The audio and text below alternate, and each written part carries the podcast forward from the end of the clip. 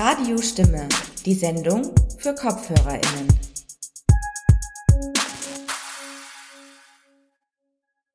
Der Verein Autonomer österreichischer Frauenhäuser spricht von 31 ermordeten Personen mit weiblicher Geschlechtsidentität in Österreich im Jahr 2021. Wir widmen uns heute bei Radiostimme den Strukturen hinter dieser Zahl. Daher Herzlich willkommen bei Radiostimme. Schön, dass ihr auch heute wieder zuhört. Am Mikro begrüßt euch Petra Permesser. An den Reglern sorgt Dagmar Urban dafür, dass alles glatt läuft. Für die Sendung heute haben wir zwei Beiträge vorbereitet. Der erste Beitrag ist eine Übernahme einer Genderfrequenzsendung von Radio Helsinki in Graz. Der zweite Beitrag stammt aus der Sendung Frozine von Radio Froh in Linz. Bleiben wir aber davor noch bei ein paar Zahlen, um das Ganze einzuordnen. Wie lässt sich die Zahl von 31 weiblichen Mordopfern 2021 im Vergleich zu anderen Jahren sehen? Auch 2020 war die Zahl so hoch. Den bisherigen Höchststand gab es mit 41 Morden im Jahr 2018. Zum Vergleich, männliche Mordopfer gab es letztes Jahr 23. Auch hier liegt der Höchststand 2018 mit 32 Morden an Personen mit männlicher Geschlechtsidentität.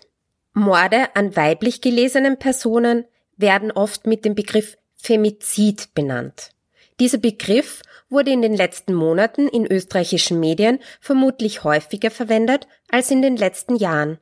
Dass es sich dabei vor allem um eine mediale Verstärkung des Themas handelt, macht unser erster Beitrag heute deutlich.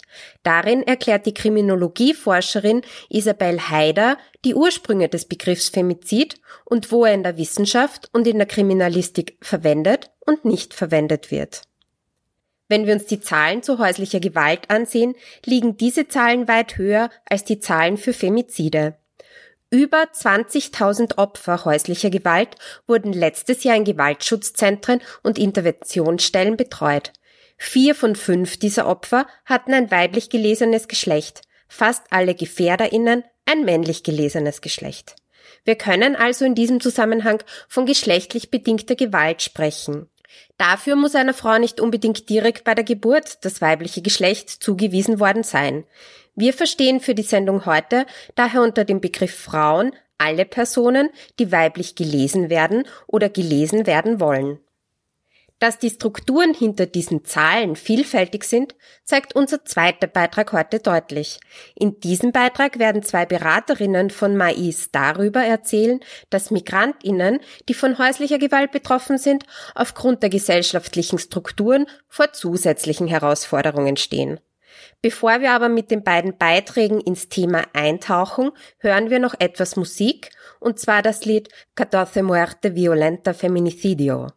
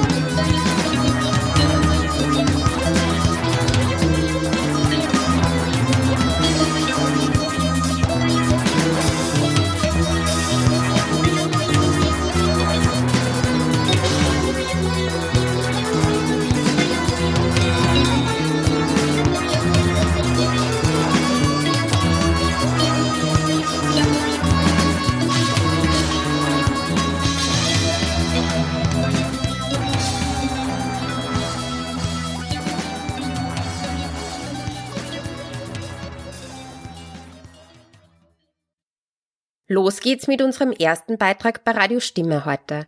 Dabei handelt es sich um ein Interview mit Isabel Haider, das zwei RedakteurInnen von Genderfrequenz geführt haben. Das Interview hat nach einem Workshop zum Thema Femizide stattgefunden. Im Gespräch erzählt Isabel Haider, die Forscherin für Kriminologie an der Universität Wien ist, zu ihren Forschungsschwerpunkten im Bereich vorurteilsmotivierte Kriminalität, geschlechtsbezogene Gewalt an Frauen und Polizeiarbeit. Hierbei geht sie auf die zentrale Rolle der Kriminalstatistik, also der Erhebung von statistischen Daten zu geschlechtsspezifischen Gewalttaten und Morden ein. Warum das wichtig ist? Weil sich aus der Statistik auch der jährliche Sicherheitsbericht zur Gefährdungslage in Österreich ergibt, der wiederum starken Einfluss auf die Budgetverteilung der Sicherheitsbehörden hat. Einfach gesagt, wenn es keine Kategorien gibt, die Morde an Frauen in der Statistik auftauchen lassen, dann erscheinen diese auch nicht als gesellschaftliche Gefahr. Vorweg noch, im Interview verwendet Haider viele Worte, die Wissen voraussetzen. Zur Nachvollziehbarkeit also hier noch eine kleine Einordnung. Patriarchal benennt gesellschaftliche Strukturen, in denen Männer mehr Macht haben und diese auch ausüben. Ein patriarchales System beschreibt also die Unterdrückung von Frauen sowohl in der Gesellschaft, also zum Beispiel durch Einkommensdifferenzen, als auch in alltäglichen Situationen, zum Beispiel, dass Frauen auch immer überproportional für die Versorgung von Kindern und Haushalt zuständig sind. Zu einem späteren Zeitpunkt im Interview nennt Isabel Haider den Begriff Bias. Das Wort Bias bedeutet auf Deutsch so viel wie Befangenheit, Neigung oder Vorurteil. Es soll benennen, dass durch die Position der Individuen in der Gesellschaft bereits ein mögliches Ungleichgewicht vorliegt, was zu einer Verzerrung der Ergebnisse führen kann, wenn das Ungleichgewicht keine Beachtung findet. So viel vorweg, nun kommt das Interview. Hallo, danke für die Einladung. Du forschst und lehrst an der Abteilung für Kriminologie an der Universität Wien und deine Forschungsschwerpunkte liegen in den Bereichen vorurteilsmotivierte Kriminalität, geschlechtsbezogene Gewalt gegen Frauen und Polizeiarbeit. Und du hast sozusagen aus dieser Perspektive heute uns Einblicke gegeben zum Thema Femizid und eben aus, sozusagen aus deiner Forschungsperspektive. Deshalb gleich mal die Frage nochmal am Anfang. Wie wird der Begriff Femizid definiert? In der Forschung? Genauso, da gibt es verschiedene Definitionen. Es gibt keine einheitliche Definition und wird eben unterschiedlich verwendet. Einerseits in der Politik, in der internationalen Politik, andererseits in der Forschung und dann wiederum zur Datensammlung. Das heißt, Manifestationsformen werden von den Vereinten Nationen verschiedentlich genannt. Eine Definition, mit der gearbeitet wird, ist einfach, dass es sich um tödliche geschlechtsbezogene Gewalt handelt. Das heißt Gewalt, die passiert gegen Frauen, weil sie Frauen sind oder von der Frauen überproportional betroffen sind. Wobei hier verschiedentlich auch von einem weiten Verständnis des Begriffs Frauen ausgegangen wird, also durchaus auch Gewalt einbezogen wird, die aufgrund der Geschlechtsidentität passiert. Das heißt, weg von, von diesem binären Geschlechterverhältnis ein bisschen. Allerdings gibt es da eben noch unterschiedliche Diskussionen. Also das ist noch nicht abschließend determiniert sozusagen. Und Manifestationsformen wir, werden eben verschiedentlich genannt im Rahmen des Femizidkonzepts, im Rahmen des Begriffs. Also gerade wenn man global an das Phänomen denkt, gibt's, ist die Vielzahl sicher im Intimbeziehungskontext, dann weiters ja, Tötungen im familiären Kontext, wenn ein Geschlechtsbezug vorhanden ist, weiters äh, misogyne Tiefe möglicherweise beim Täter, aber ebenso eben Tötungen aufgrund der Geschlechtsidentität oder sexuellen Orientierung des Opfers. Also unterschiedlichste Manifestationsformen werden unter dem Konzept verstanden. Du hast im Workshop vorhin erzählt, dass der Begriff eigentlich schon älter ist. Also der ist in den 70er Jahren von einer amerikanischen Soziologin sozusagen definiert worden, eher so aus dem politisch-aktivistischen Bereich. Trotzdem taucht zumindest jetzt in Österreich oder auch im deutschsprachigen Raum der Begriff noch nicht so lange auf, auch medial nicht. Die Frage ist, der Begriff oder auch die Definition, das Verständnis dahinter, wie findet das Einzug in Polizeiarbeit oder auch in die Kriminalstatistiken, mit denen du dich ja beschäftigst? Genauso der Begriff aus dem US-Kontext wurde eben politisch-aktivistisch ins Spiel gebracht, um hinzuweisen darauf, dass in den Statistiken zur allgemeinen Mordkriminalität die besonderen strukturellen Zusammenhänge, die sich in der Mordkriminalität an Frauen finden lassen, untergehen. Also durch die gemeinsame und nicht getrennt nach Geschlechtern erfasste Mordkriminalität gehen eben bestimmte Aspekte, bestimmte Merkmale unter, die eben für die Kriminalanalyse in diesem Bereich wichtig wären. Insofern wird der Begriff im Strafverfolgungssystem und innerhalb der Polizei derzeit nicht als Arbeitsbegriff sozusagen verwendet, sondern hat in Österreich eher über die Medien vermutlich Einzug gehalten. Und er wird ja auch derzeit halt nicht einheitlich verwendet. Also einerseits wird ja nicht differenziert, was, also welche Tötungen an Frauen jetzt tatsächlich darunter verstanden werden. Es wird schon eher verwendet für sämtliche Tötungen an Frauen, die in Österreich passieren oder Morde an Frauen.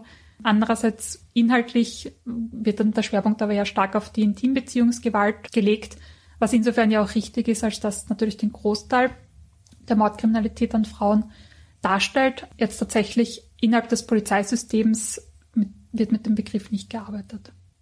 Das ist ja etwas, was du auch stark kritisierst oder wo du sagst, man bräuchte eigentlich in der Statistik genau diese Kategorien, um tatsächlich ähm, weitere Schlüsse ziehen zu können für Prävention und so weiter.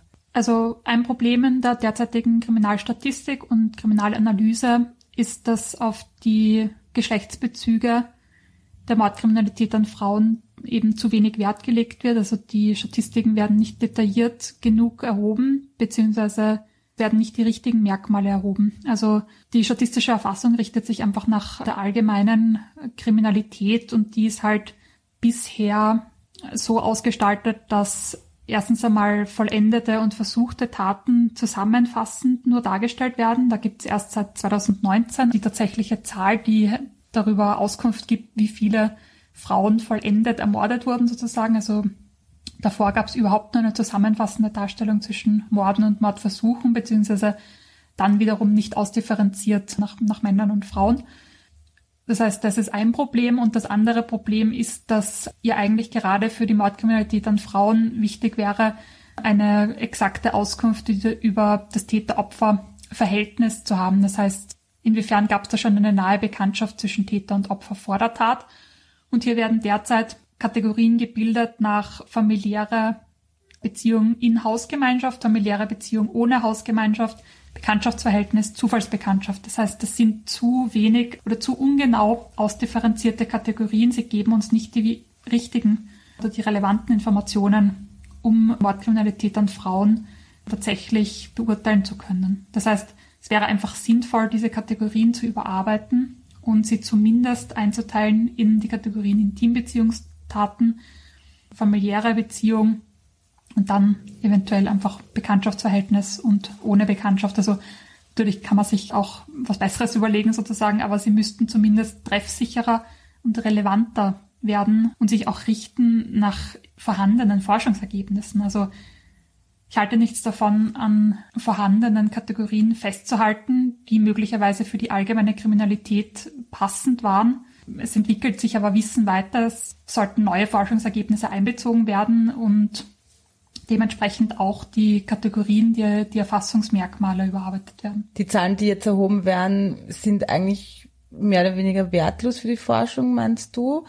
Was, was würde das jetzt konkret bringen? Weil ich glaube, jetzt so Leute, die uns zuhören, können sich das vielleicht nicht vorstellen, was das jetzt bringen würde, konkret für deine Arbeit zum Beispiel, wenn es besser erhoben wird oder in, mit anderen Kategorien erhoben wird? Also es ist nicht nur für die Forschung relevant, sondern im Grunde wäre es ja auch für die Sicherheitsbehörden selbst relevant, weil ja eben zum Beispiel viele Präventionskonzepte fokussieren auf Intimbeziehungsgewalt und auf die Prävention eben von Morden im Zusammenhang mit Intimbeziehungen. Jetzt weiß ich aber von der Statistik ja gar nicht, wie viele Morde pro Jahr an Frauen im Kontext von Intimbeziehungen begangen werden. Das heißt, auch für die Kriminalanalyse wäre es natürlich sinnvoll, wenn man relevantere Merkmale oder ja, relevantere Kategorien erhebt. Darüber hinaus ist Kriminalstatistik nicht nur eine Zahl, sondern beeinflusst auch in der Politik natürlich sehr viel. Das muss man sich so vorstellen, dass jährlich die Kriminalstatistik im Rahmen des Sicherheitsberichtes herausgegeben wird und die Kriminalstatistik beeinflusst die Schwerpunktsetzung, die Budgetverteilung, die Ressourcenverteilung innerhalb der Sicherheitsbehörden. Der Sicherheitsbericht weist samt Anhängen jährlich über 300 Seiten auf und es findet sich kein einziges Wort zur Gewalt gegen Frauen oder zu häuslicher Gewalt. Das heißt, hier stellt sich die Frage, beschäftigen sich die Sicherheitsbehörden nicht damit Oder finden Sie es nicht als relevant genug, um dieses Thema im Sicherheitsbericht äh, zu erwähnen? Weil der Sicherheitsbericht dient halt einerseits dazu, der Gesellschaft oder gegenüber dem Nationalrat auch darzustellen, womit haben sich die Sicherheitsbehörden beschäftigt. Und andererseits stellt er auch dar, was stellt derzeit eine Gefahr in Österreich dar. Und es gibt eben zu denken, sozusagen, wenn Gewalt gegen Frauen weder als Gefahr angesehen wird, noch sich die Behörden zumindest nicht so, dass sie damit die, an die Öffentlichkeit gehen wollen, beschäftigt haben. Also es, es wirft einfach die Frage auf, inwiefern dieses Thema, das ja derzeit sehr stark gesellschaftlich auch wichtig erscheint, inwiefern das aber nicht die Wichtigkeit erreicht, um Einfluss in den Sicherheitsbericht, der, die, der im Grunde die Lage der Sicherheit in Österreich darstellt, Einfluss zu finden. Du hast jetzt eh gesagt, also die Sicherheitsbehörden liefern wenig oder unzureichend Zahlen jetzt für die Forschung, trotz der gesellschaftlichen Relevanz. Wer sich aber seit Jahrzehnten halt engagiert, sind zivilgesellschaftliche Organisationen, Opferschutzeinrichtungen, die selbst auch Statistiken erheben. Kannst du eine Einschätzung zu diesen Statistiken geben und inwiefern die verwendbar sind, jetzt auch für dich oder für die Forschung? Also die Informationssammlung durch die zivilgesellschaftlichen Organisationen ist natürlich sehr wichtig. Die setzen sich entweder zusammen aus eigenen Tätigkeitsberichten, indem sie einfach darstellen, die Anzahl der Fälle zum Beispiel, die sie behandelt haben in einem Jahr. Oder was auch passiert durch die autonomen Frauenhäuser Österreich zum Beispiel, ist ein Media Monitoring. Das heißt, auf Basis des Media Monitoring soll versucht werden, eine Femizidstatistik zu kreieren. Das Problem ist natürlich, dass diese Art von Statistik die amtliche Statistik nicht ersetzen kann, weil sie angewiesen ist darauf, dass über sämtliche Femizide auch in den Medien berichtet wird. Und das ist natürlich nicht überprüfbar, weil wir halt nicht wissen, inwiefern überhaupt sämtliche Femizide an die Medien gemeldet werden und inwiefern dann die Medien natürlich auch über alle berichten. Das heißt, es wäre einfach Aufgabe der Sicherheitsbehörden, eine, die amtliche Statistik relevant herauszugeben, also in diesen dass aus dieser amtlichen Statistik die Femizide herausgelesen werden können. Es kann, also Opferschutzeinrichtungen können diese Aufgabe der Sicherheitsbehörden nicht ersetzen und haben normalerweise auch nicht die Ressourcen, dies zu tun. Ich habe jetzt nur eine Frage, also das ist auch stärker jetzt in den Medien diskutiert worden, nachdem überhaupt Femizide mehr äh, Thema geworden sind. Und zwar diese Forderung von Opferschutzeinrichtungen nach der Wiederaufnahme der Fallkonferenzen die sind ja ausgesetzt gewesen und unter Kickel, soweit weiß, und haben und sind jetzt wieder aufgenommen worden, weil die Opferschutzeinrichtungen das einfach fordern. Kannst du da Einschätzung geben, inwieweit es wichtig ist, dass es diese Fallkonferenzen gibt? Also der interinstitutionelle Informationsaustausch ist überaus wichtig, weil man muss bedenken, dass gerade in dem Bereich, in dem die meisten Femizide passieren, nämlich im Intimbeziehungskontext, es in einigen Fällen bereits eine Gewaltvorgeschichte gab das bedeutet, dass es schon zu einem gewissen Konflikt davor zwischen Täter und Opfer gekommen ist, wo bereits ein, eine Behördenintervention stattgefunden hat. Das ist häufig der Fall im familiären Kontext, dass die Polizei gerufen wird und dann ein Betretungsverbot, eine Wegweisung ausspricht. Und im Rahmen dieser Intervention wird normalerweise eine Risikoeinschätzung vorgenommen, die eben evaluieren soll, welche Schutzmaßnahmen für das Opfer getroffen werden müssen. Das kann eben Betretungsverbot, Wegweisung sein und das reicht. Bei besonders gefährlichen Fällen müssten jedoch zusätzliche Schutzmaßnahmen getroffen werden. Die können unterschiedlich ausgestaltet sein. Entweder der Täter wird in Untersuchungshaft genommen oder zum Beispiel im schlimmsten Fall muss das Opfer Personenschutz erhalten. Es ist natürlich schwierig, diese besonders gefährlichen Fälle herauszufiltern. Es gibt sehr viele jährliche Interventionen der Polizei im Bereich des privaten Umfelds. Was man aber bedenken muss, ist, dass wenn die Polizei als Ersteinschreiterin nach Hause gerufen wird, sozusagen müssen die innerhalb von sehr kurzer Zeit diese Risikoeinschätzung vornehmen. Die Erfahrungen von Täter-Opfer sind noch sehr frisch. Das heißt, die Frage, wird da alles Relevante erzählt? Der Vorteil bei den Fallkonferenzen ist eben, dass nach einer Wegweisung, Betretungsverbot kontaktieren die Opferschutzeinrichtungen die Betroffenen und bieten ihre Hilfe an. Und hier wird ein Raum eröffnet, dass eventuell eine Vertrauensbeziehung entstehen kann, wo die Betroffene dann vielleicht bereit ist oder es jetzt vielleicht auch erst bewusst wird, was relevant ist und so weiter. Es gibt einfach eine weitere Möglichkeit, dass Informationen, dass relevante Informationen erhoben werden. Und natürlich ist es dann ein Vorteil, wenn die Informationen, die einerseits von der Opferschutzeinrichtung, andererseits von der Polizei erhoben werden, wenn diese Informationen zusammengeführt werden können für die Risikoeinschätzung. Man muss einfach bedenken, dass hier ganz unterschiedliche Rollen sozusagen ins Spiel kommen. Also eine Betreuerin einer Opferschutzeinrichtung hat eine ganz andere Ausbildung als eine Polizistin, ein Polizist. Das heißt, hier öffnen sich ja ganz andere Zugänge oder Möglichkeiten auch mit den Betroffenen ins Gespräch zu kommen. Und je mehr Fähigkeiten sozusagen auch und Expertisen ja zusammenfließen, desto besser. Ich würde jetzt mal einen anderen Aspekt ansprechen. Du hast im Workshop vorhin auch bisschen das Thema rassistische Vereinnahmung von Femiziden angesprochen, das auch ganz stark schon auch politisch passiert. Also wo man jetzt so vor allem in diesem Jahr auch bei den Femiziden in Österreich merkt, dass es vermeintlichen nicht österreichischen Tätern, dann gibt's eine Pressekonferenz und großen Aufruhr und es ist medial dann auch, wird das groß ausgebreitet. Du hast da im Workshop von der Ethnisierung des Sexismus geredet. Magst du das vielleicht nochmal ausführen für die HörerInnen? Genau, also in meiner Wahrnehmung findet eben eine starke Vermischung von der Themen Gewalt gegen Frauen mit migrationspolitischen Themen statt. Das merkt man daran, dass bei fast jedem Femizid sozusagen im gleichen Atemzug, ja, bei der Information der Gesellschaft durch die Regierung oder durch die zuständigen Stellen sofort auch immer mitbesprochen wird oder mitgenannt wird, stark der Begriff zum Beispiel kulturell bedingte Gewalt was natürlich suggeriert, dass bestimmte Femizide oder vielleicht auch die meisten Femizide in gewisser Art und Weise kausal verursacht werden durch kulturelle Einstellungen, die nicht österreichische Täter aus entweder ihren Heimatländern oder ihren Herkunftsländern, vielleicht sogar in mehreren Generationen irgendwie vermittelt bekommen haben. Und das halte ich halt für sehr gefährlich, weil natürlich diese Suggerierung von Kausalität hat keine empirische Grundlage. Das heißt, also erstens sehe ich es als Problem, dass es dass sich diese Akzeptanz von gesellschaftlichen Einflüssen, die eventuell systematisch auf Gewalt gegen Frauen wirken können, dass die immer nur in Bezug auf nicht österreichische Täter ins Spiel kommen. Also man, man setzt sich nicht auseinander mit allenfalls bestehenden österreichischen gesellschaftlichen Einflüssen, die nach dieser theoretischen Konzeption ja genauso vorhanden sein müssten, weil wie kann es denn sein, dass nur eine Kultur Einfluss, Einfluss nimmt und eine andere nicht, obwohl ja auch von Österreichern äh, Frauen ermordet werden sozusagen. Und das andere Problem sehe ich darin, dass damit ein monolithischer Block von Tätern mit nicht österreichischer Staatsbürgerschaft geschaffen wird, denen sozusagen pauschal die gleichen kulturellen Werte, nämlich patriarchale Werte unterstellt werden. Und zwar einfach nur auf Basis ihrer Staatsbürgerschaft. Erstens einmal, woher nimmt man denn das Wissen über die konkreten kulturellen Werte eines Landes?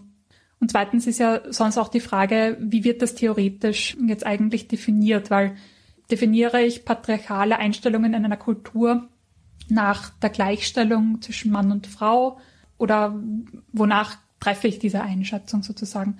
Also das ist das eine und dann ist ja noch weiter zu überlegen, inwiefern ich ja halt automatisch annehmen kann, dass jemand mit einer bestimmten Staatsbürgerschaft diese Werte, diese unterstellten Werte, diese unterstellten kulturellen Werte überhaupt teilt. Aus wissenschaftlicher Sicht ist darüber hinaus zu sagen, dass eine Kausalbeziehung zwischen gesellschaftlichen Einflüssen und der Begehung von äh, tödlicher Gewalt gegen Frauen in keinster Weise nachgewiesen ist.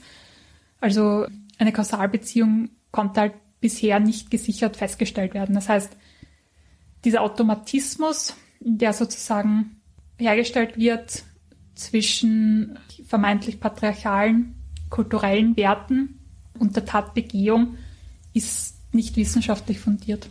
Das wird aber meiner Meinung nach im derzeitigen Diskurs suggeriert, indem eben die, die Begriffe immer zusammen verwendet werden, also kulturell bedingt da schwingt für mich mit, dass ich eine Kausalbeziehung unterstelle. Und die gibt es insofern nicht, als man sich halt überlegen muss, dass tödliche Gewalt gegen Frauen weltweit passiert, in allen Regionen dieser Welt. Insbesondere zum Beispiel aus dem skandinavischen Bereich gibt es Forschung, dass obwohl dort die Geschlechtergleichstellung am weitesten vorangeschritten ist, es trotzdem noch oder eine gleichbleibende Mordkriminalität an Frauen gibt.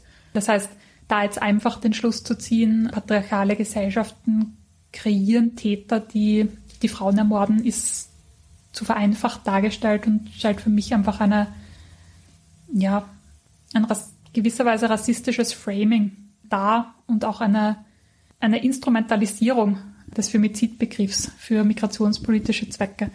Also den Begriff, den du vorher angesprochen hast, die Ethnisierung des Sexismus, das ist etwas, was von Jäger im wissenschaftlichen Diskurs eingebracht wurde und beschreibt einfach einen Prozess, wonach sich die In-Group, also in, unserem Fall die österreichischen Täter, abgegrenzt werden sollen gegenüber der Out-Group. Also es wird sozusagen diese Differenzierung vorgenommen, dass sexistisch sind nur die anderen und der eigene Sexismus sozusagen wird verneint, wird nicht erkannt und es wird sozusagen diese Gruppen werden gebildet auch für die Eigenwahrnehmung, für die Eigenidentifikation. Also auch um möglicherweise der Auseinandersetzung mit dem eigenen Umgang, also vielleicht mit dem Umgang, warum passieren in Österreich durch Menschen mit österreichischer Staatsbürgerschaft Morde an Frauen. Also es könnte unterschiedliche Gründe haben, eben entweder migrationspolitischer Zwecke eben oder der Unwillen, sich eben mit den, ja, mit den, mit den eigenen äh, kulturellen Einflüssen auseinanderzusetzen. Und da möchte ich nur ergänzen, dass da ja sozusagen, also den Sexismus und begehen sozusagen die anderen. Und wir, unter Anführungsstrichen jetzt, bei uns ist, wenn so ein Mord passiert, das ist dann nicht strukturell wegen irgendwelchen misogynen vielleicht Werten, die auch in unserer Kultur vertreten werden, unsere Kultur unter Anführungsstrichen auch wieder, sondern da wird es eher individualisiert. Und dann wird gesagt, das ist halt eine Beziehungstat oder das ist einfach nur von dem ähm, etwas ganz Individuelles von, von dem Täter oder so. Genauso, dass es eben auch wahrnehmbar, dass wenn der Täter dann aus dem österreichischen Kontext kommt, ähm, ist natürlich eher der erste Ansatzpunkt, dass eine gewisse Pathologisierung und Isolation stattfindet. Das heißt, man versucht mehr in den Mittelpunkt zu ziehen, die besonderen Lebensumstände oder Stressfaktoren eventuell auch, die beim Täter eben vorhanden waren, als die Tat passiert ist, während man eben bei nicht österreichischen Tätern stärker diese strukturellen Zusammenhänge in den Vordergrund drückt, obwohl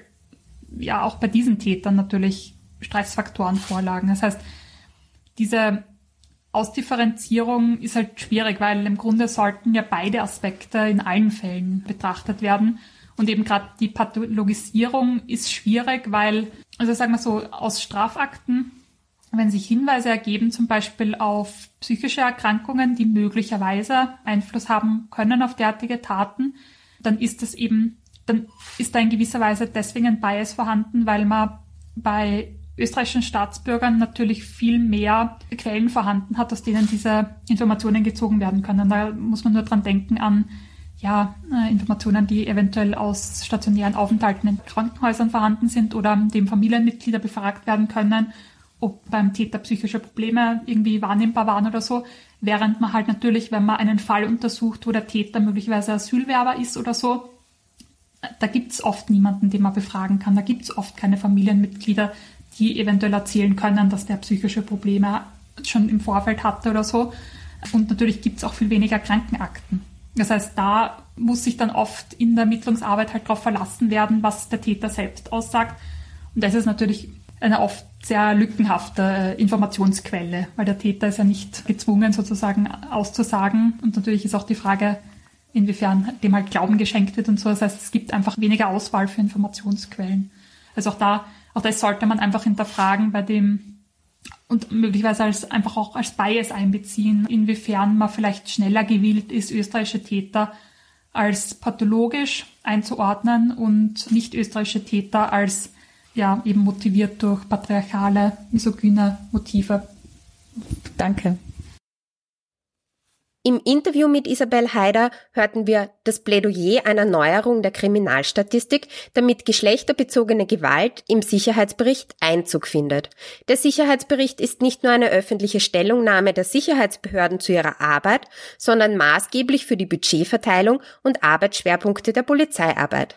Die Statistik ist also nicht nur für die Forschung, sondern auch für die reale Abbildung von Gewalt für die Gesellschaft wichtig und zentral. Wir dürfen also gespannt sein, ob Femizide im nächsten Sicherheitsbericht enthalten sein werden. Im Interview wird das Konzept der Fallkonferenzen auch angesprochen. In so einer Fallkonferenz können verschiedene Institutionen wie beispielsweise soziale Einrichtungen, medizinische Einrichtungen oder eben die Polizei ihre Informationslage austauschen und so eventuell einen besseren Überblick über die Sachlage erlangen. Außerdem spricht die Interviewpartnerin den von Margarete Jäger entworfenen Begriff der Ethnisierung von Sexismus an. Isabel Haider betont damit die Instrumentalisierung von Femiziden für migrationspolitische Debatten in der Politik Österreichs. Die Behauptung, Gewalt an Frauen habe einen kulturellen Grund, unter Anführungszeichen kulturell, entkräftet Isabel Haider im Gespräch und verweist auf die rassistischen Argumentationen, die in der öffentlichen Diskussion zutage treten. Wir machen bei Radio Stimme jetzt weiter mit Musik. Frau Regler singt über das Leben mit dem Titel So ist Leben.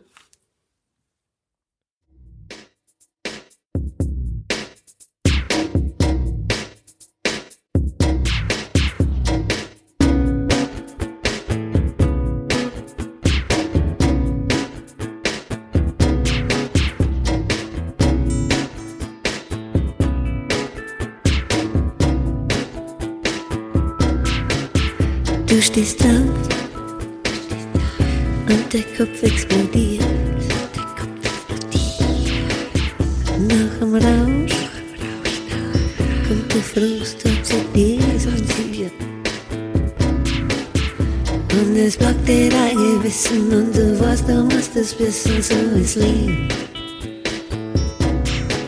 Manchmal blockt dir bloß die Angst, dass die Zeit für dich nicht lang, doch so ist Leben. Für mich, für mich und never die für dich. Der One ist auf und was genau die Socken wird. Der andere rauft und was genau das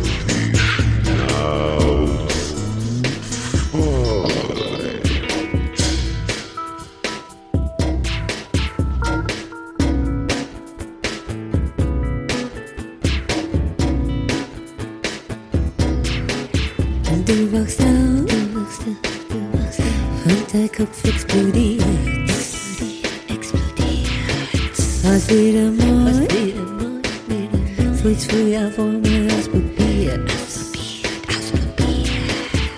Mal bist du mal bist unten, hast du vorhin noch nicht verwunden, so ist Leben. Leben.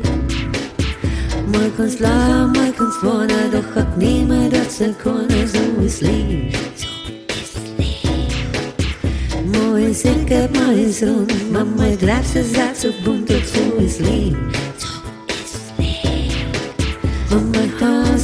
Hast die Angst, dass die Zeit für dich nicht lang, doch so ist Leben. So ist Leben. Für dich, für dich und auch für mich. Für mich.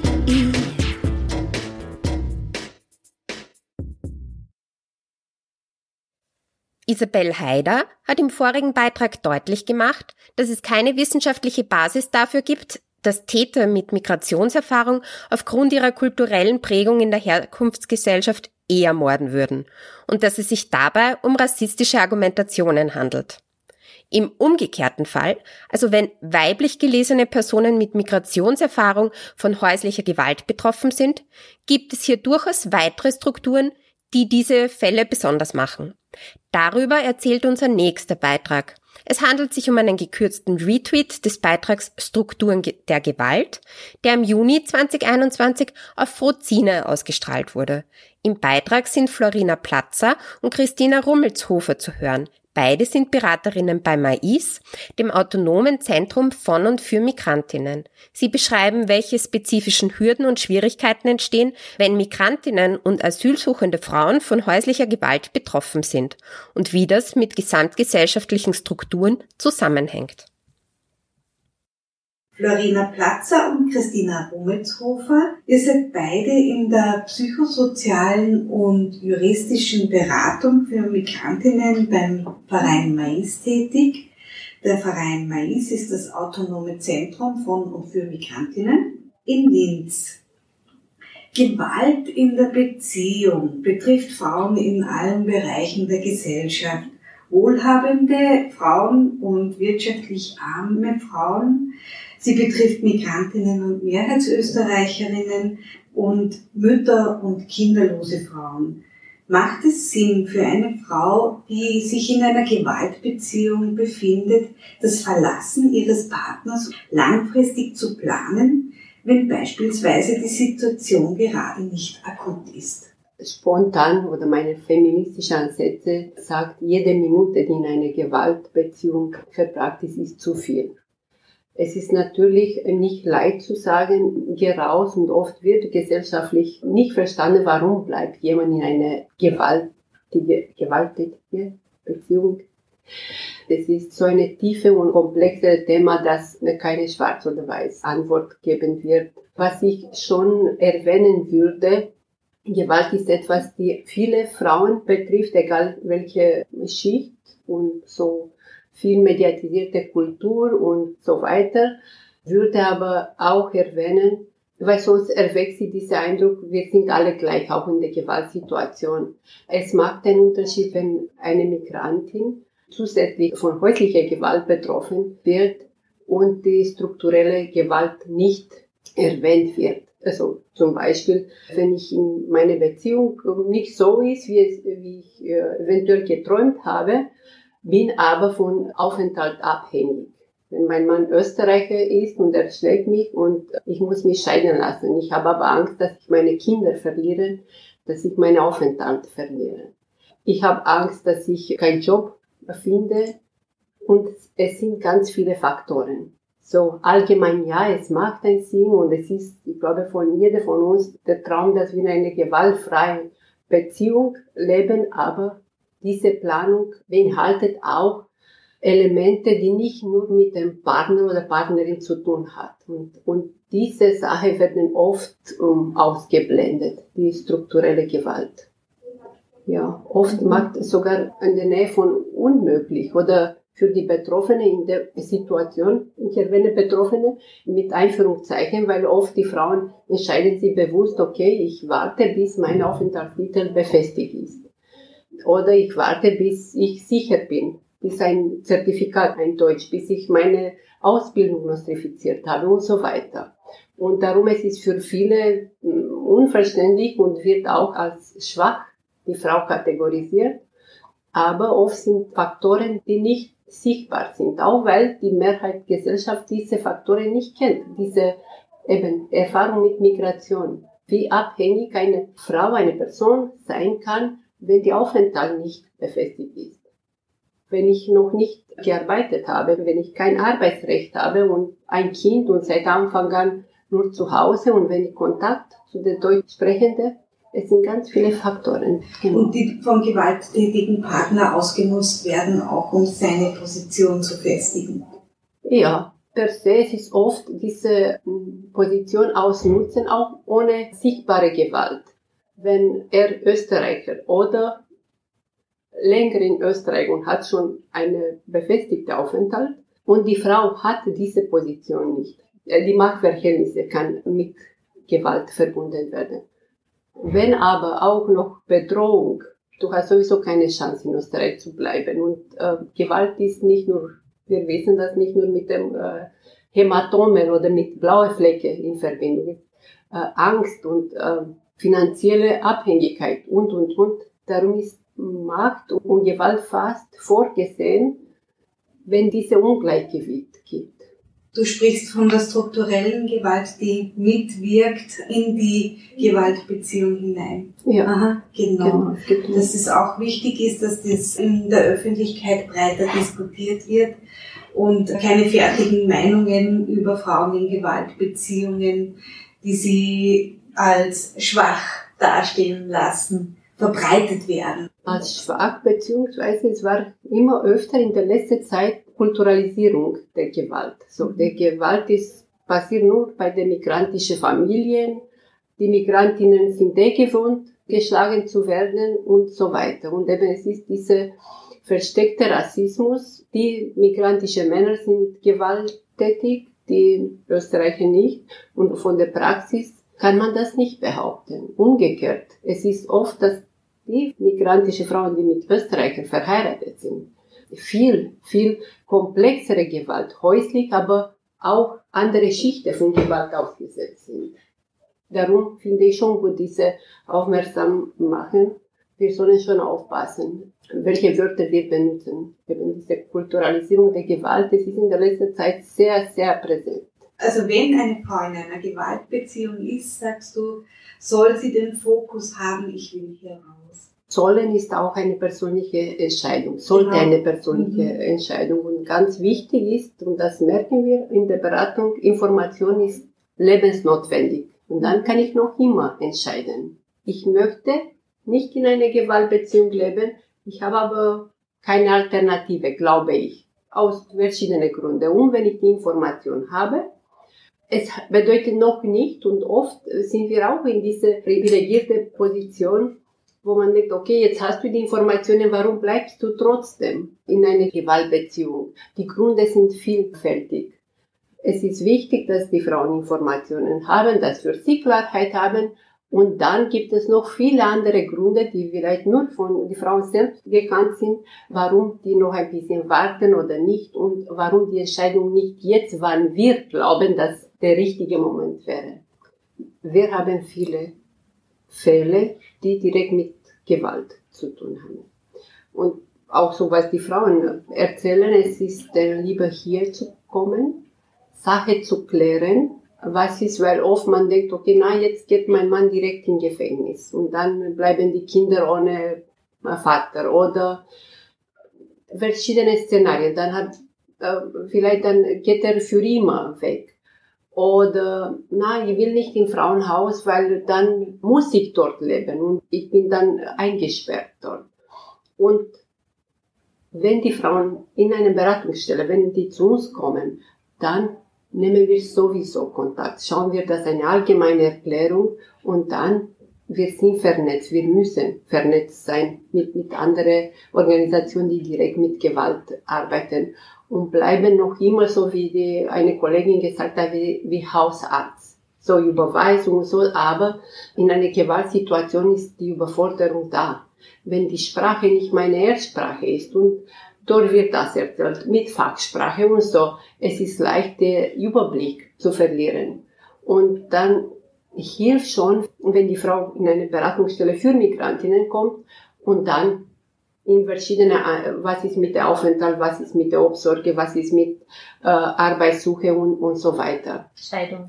Scheidung und, und einfach im, im System zu schauen. Und Gewaltschutzzentrum ist, ist eine fixe Teil. Es geht nicht, dass der eine besser als die andere, aber eben in der Arbeit mit Migrantinnen sind noch ein paar Schichten, die die nicht irgendwo anders angeboten werden. Oder die Frau wird in verschiedene Plätze geschickt und hier können wir zum Glück eben Frage zu, zur Scheidung, zu Aufenthalt, zu Nostrifikation und so weiter, können wir direkt hier abdecken und dann, was die Gewaltsituation dann gezielt Frauenhaus, Gewaltschutzzentrum. Oder mindestens, wenn die Frau Informationen hat und sie sagt, ich möchte nicht im Frauenhaus. Das ist ihre Entscheidung. Wichtig ist, dass sie weiß, das Frauenhaus niemand einsperrt. Zum Beispiel. Oder, okay, weil wir, wie schaut eine, wie kann ich eine Frauenhaus kontaktieren und so weiter. Gibt es Erfahrungen, die ihr immer wieder macht, wichtige Dinge, die zum Beispiel bei einer Flucht aus der eigenen Wohnung dann fehlen? Also etwas, das die Frau immer da haben sollte für den Fall, dass sie gerade weglaufen muss. Es gibt Situationen bei der geflüchteten Frauen und Mädchen, wo ursprünglich ohne Dokumente sind und mit ganz viel Mühe und, und Schwierigkeiten schaffen die ein Dokument von Herkunftsland die wirklich lang gedauert und mit Kosten und so weiter. Und dann auf einmal ist weg. Besonders bei Ausbildungen. Wirklich Originaldiplom von Ausbildung, die auch wirklich sehr schwierig ist von für Kriegsgebiete. Ich habe jetzt endlich eine Original und dann muss ich von einem gewaltigen Mann weggehen und meine Dokumente bleiben dort. Es ist ganz schmerzhaft. Was trotzdem wichtig wäre, nichts ist wichtiger als Leben. So, im Notfall kann man zweiten Tag mit der Polizei dort gehen. Aber Kinder und eigene Leben äh, weg. Ich denke, die meisten Frauen können einschätzen, trotzdem, es ist schwierig äh, und leider passiert noch immer so viele Mörder, egal jetzt, ob bei migrantischen Frauen oder Österreicherinnen, sterben viel zu viele Frauen und darum, wenn zu planen, ist gut, wenn aber nicht und, und vielleicht ich meine Leben und Sicherheit riskiere, dann besser ohne Dokumente und ohne die wichtige Sache. Das kann man alles ersetzen. Wohin kann die Flucht gehen? Das Frauenhaus. Es gibt in Oberösterreich mehrere. Wenn kein Platz frei ist in Linz, gibt es auch in Wels zum Beispiel oder in Steyr oder in Vöcklerbruck. Also die schauen dann eigentlich meistens schon im selben Bundesland, außer es ist zu gefährlich. Dann kann es auch so das muss aber vereinbart werden, ne? kann es auch mal in ein anderes Bundesland sein. Oder wenn es keine Aufnahme im Frauenhaus möglich ist, zu einer Vertrauensperson. Kann der Grund sein, dass es nicht möglich ist? Also in Oberösterreich ist es, der neueste Stand ist so, also Asylwerberinnen, du weißt das, äh, bis zu einer Woche, mhm. ein paar Tage können sie es sein, dann aber müssen sie woanders hin. In Wien ist Was sind anders. die Alternativen? Gibt es da noch Angebote dazu? Ja, äh, eben früher war diese strenge Regel, Asylwerberinnen nein, und das war ein Problem. Jetzt wird schon in, in die Richtung bis zu eine Woche in, in, im Frauenhaus und dann Alternative. Die, und ist auch wichtig und ein Appell an alle Frauen, die einmal im Frauenhaus waren oder einmal gehen, die Adresse nie weitergeben. Es ist wirklich wichtig. Frauenhaus ist eine Schutzinstitution und sollte auch so bleiben. Oft ist auch Sprache eine Hindernis. Man die, die verstehen mich sowieso nicht. Und dann komme ich zurück zu meiner Aussage, bei den migrantischen Frauen kommen andere Ebenen, eben die, diese Sprachhindernisse auch unter Einführungszeichen, wo auch eine Gewaltübung ist. Weil oft haben die Frauen diese Erfahrung, wie bitte, ich verstehe nicht, sie nicht, ich verstehe sie nicht. Und dann haben die Angst, mit den Personen von Mehrheitsgesellschaft zu reden. Und ist auch diese äh, gespeicherte Angst, wenn ich bei Polizei anrufe und sie verstehen mich nicht, dann besser rufe ich nicht an. Und das gehört eben auch geübt. Und die Vertrauen, dass am Apparat auf der anderen Seite jemand, die doch das nicht sagt. Wie bitte, ich verstehe sie nicht.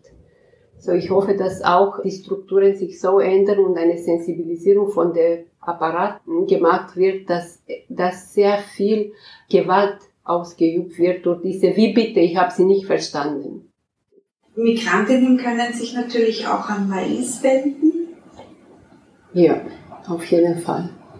Weil eben hier können wir auch die andere Frage, die dazu gehören, klären. Und oft ist eine eine Last nehmen von den Frauen. Also Gewalt ist ein, eigene Gebiet und es bleibt so, aber es sind äh, an- die anderen Faktoren, die eben Aufenthalt, Scheidung und die sind alle äh, zusammen. Einkommen, finanzielle Unterstützung. Es ist leider, dass eben die gesetzliche Lage nicht so super ist und, und an, an gewisse Aufenthaltstitel, eine gewisse Dauer in Österreich. Und darum habe ich am Anfang äh, erwähnt, Gewalt ist nicht gleich Gewalt. So, häusliche Gewalt. Es betrifft uns nicht alle mit der gleichen Intensität, aber auch Problematik. Ja, Hämatomen werden alle bekommen, aber es gibt noch die andere Sache, die eine Österreicherin äh, nicht hat. Oder eine Migrantin, die in Österreich geboren hat und schon Staatsbürgerschaft hat oder einen Daueraufenthalt. Ich sehe genug und schlimm, dass Gewalt äh, gibt, aber die meisten Migranten sind an mehrfach Gewalt ausgesetzt. Und trotzdem kämpfen die Frauen, weil das wäre auch wichtig zu sagen, nicht die Frauen als Opfer hier darzustellen, eben obwohl diese viele Schwierigkeiten, die schaffen ganz, ganz viel. Und ganzer Respekt für die Frauen, die eben, obwohl die Sprache ein Hindernis, obwohl die das System in sich nicht kennen, weil für, für meisten ist selbstverständlich über Frauenhaus zu reden. Bevor ich nach Österreich gekommen bin, es gab keine Frauenhaus, ich konnte nichts anfangen. Und überhaupt das ganze System zu, zu versprechen, Wegweisung und, und zwei Wochen und wann und wie, das ist eine, auch für eine Österreicherin, die, die mit dieser juristischen Sache nichts zu tun hat. Äh, es ist eine Überforderung. Und wenn noch die anderen Faktoren dazu kommen, es ist eine, eine enorme Belastung. Und vielleicht was auch noch ein Appell an uns alle. Wir sind trotzdem in diese Richtung sozialisiert, diese Emotionalisierung. Boah, meine Kinder sollten einen Vater haben und diese äh, doch emotionale Ebene bleiben. Und jeder, die das schafft, ist ein Vorbild. Die das schafft, raus von der Gewaltdynamik, die die schafft zu zeigen, es ist mir egal. Und es gibt schon ganz viele Vorbilder, die es geschafft haben, trotz aller Rückschritte und trotz aller Politiker, die sich jetzt wieder öffentlich sagen trauen, dass Frauen, die ihre Meinung vertreten, körperlich Mhm. bestraft gehören. Also es gibt diese Frauen, die sich befreien und es wird sie auch in Zukunft geben. Das ist wichtig. Und äh, vielleicht auch so Sprache äh, schaffen. Ich habe selber das Wort geschafft, ähm, auch hinterfragen, was bedeutet für die andere, haben die nicht geschafft. Man kann ruhig in Frage stellen und dazu sagen, okay, das System hat nicht geschafft, die Rahmen anzubieten, dass die Frauen gewaltfrei leben. Ich habe nämlich vorher gerade an einen Fall, an eine Frau denken müssen. Es war, also es war sehr dramatisch äh, mit Polizei und allem und ich, ich habe nämlich gerade wegen dem Schaffen an sie gedacht. Sie hat das geschafft und es war unglaublich wegzugehen und sie ist dann wieder zurück. Aber eben, da hat das System, und ich meine, sie hat sehr viel geschafft, sie ist zurück, vielleicht schafft sie es wieder, aber es hat für sie was gefehlt. Es war auch nicht ganz die Unterstützung, die sie gebraucht hätte dann, Mhm. aber sie hat trotzdem einen unglaublich mutigen Schritt gesetzt ja, und wird ihn dann wieder Und äh, das dauert bleibt oft. das bleibt ähm, irgendwie nicht dokumentiert im Sinn von, welche Entschädigung bekommt diese Frau für diesen Kampf. Sie wollte raus von dieser gewaltigen Situation, aber etwas hat gefällt, weil wir wollen durch raus von Gewalt in eine normale Leben, was alles normal äh, sein kann. Aber welche Alternative habe ich, wenn ich raus von Gewalt und dann gehe ich in eine unsichere finanzielle Notlage. Vielleicht zu Hause war noch immer, der Mann hat mich geschlagen, hat aber das Geld und die Miete bezahlt. Und dann gehe ich raus, wo ich keinen Zugang zu einer Genossenschaft, wo günstigere Wohnung gibt, weil ich kein Deutschzertifikat habe, weil ich keine Daueraufenthalt habe. Und dann kommen dann andere Zwangmechanismen, so von einer individuellen häuslichen Gewalt dann in der strukturelle Gewalt. Und das ist eine Überforderung, vielleicht die Sprache auch noch dazu. Und dann ist noch immer dieser sichere Ort, sicher im Sinn von sicher bezahlte Miete. Und darum, äh, wenn wir ernsthaft Gewalt äh, unter die Lupe nehmen, sollten wir Gesamtinfrastruktur oder fehlende Infrastruktur. Ja. Sonst ist nur so eine rassistischer Diskurs. Natürlich, es geht Gewalt an alle Frauen, aber wenn wir um migrantische Frauen sprechen und ernsthaft meinen, dann sollen wir auch die anderen Aspekte mit einbeziehen. Das war ein gekürzter Beitrag über die Strukturen der Gewalt. Die beiden Beraterinnen, die im Interview zu hören waren, arbeiten bei der Beratungsstelle Mais. Ihr findet zu dieser Beratungsstelle von und für Migrantinnen mehr Infos im Netz unter www.mais.at. Mais schreibt man M-A-I-Z. Wer Beratung sucht, kann sich auch auf den folgenden zwei Webseiten informieren. www.gewaltschutzzentrum.at und www.frauenhelpline.at. Oder ihr wendet euch direkt an den Verein der autonomen österreichischen Frauenhäuser oder in Wien an den Verein Wiener Frauenhäuser.